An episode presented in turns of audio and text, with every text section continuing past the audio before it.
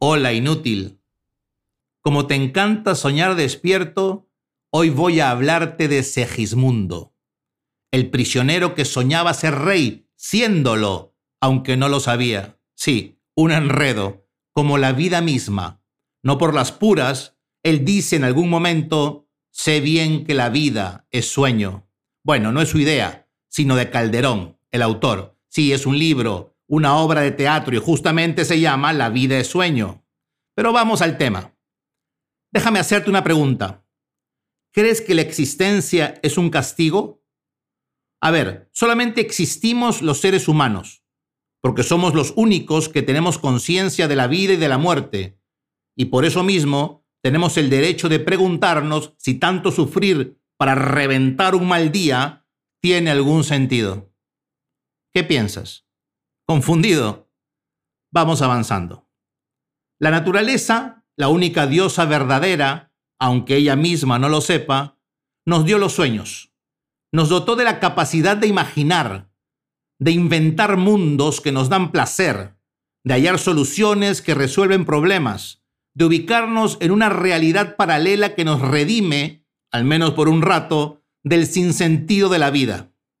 Podemos soñar, y mientras suceden, los sueños crean universos donde existimos.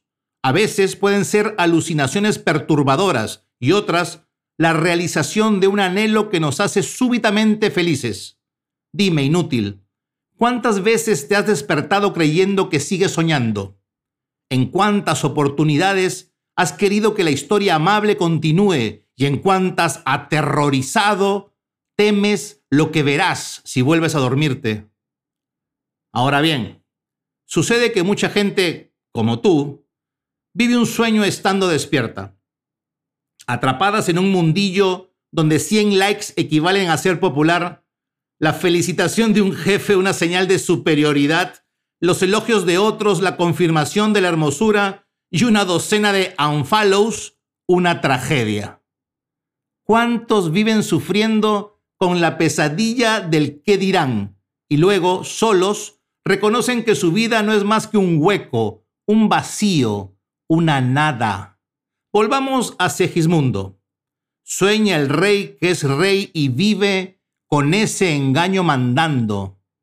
¿Cuántas veces ese rey se despierta a medianoche sudando frío porque en sus pesadillas se vio desnudo, sin corona, hambriento y sufriendo como el más miserable de sus súbditos? Dormir sin sueños es como vivir sin esperanzas. Sueña, Sigue el camino que se te muestra. Deja que su luz ilumine el mundo oscuro en el que vives. Un sueño es un acto creativo y la buena noticia es que la creatividad es innata a todos los seres humanos, incluso a ti, inútil, aunque ni siquiera yo pueda creerlo.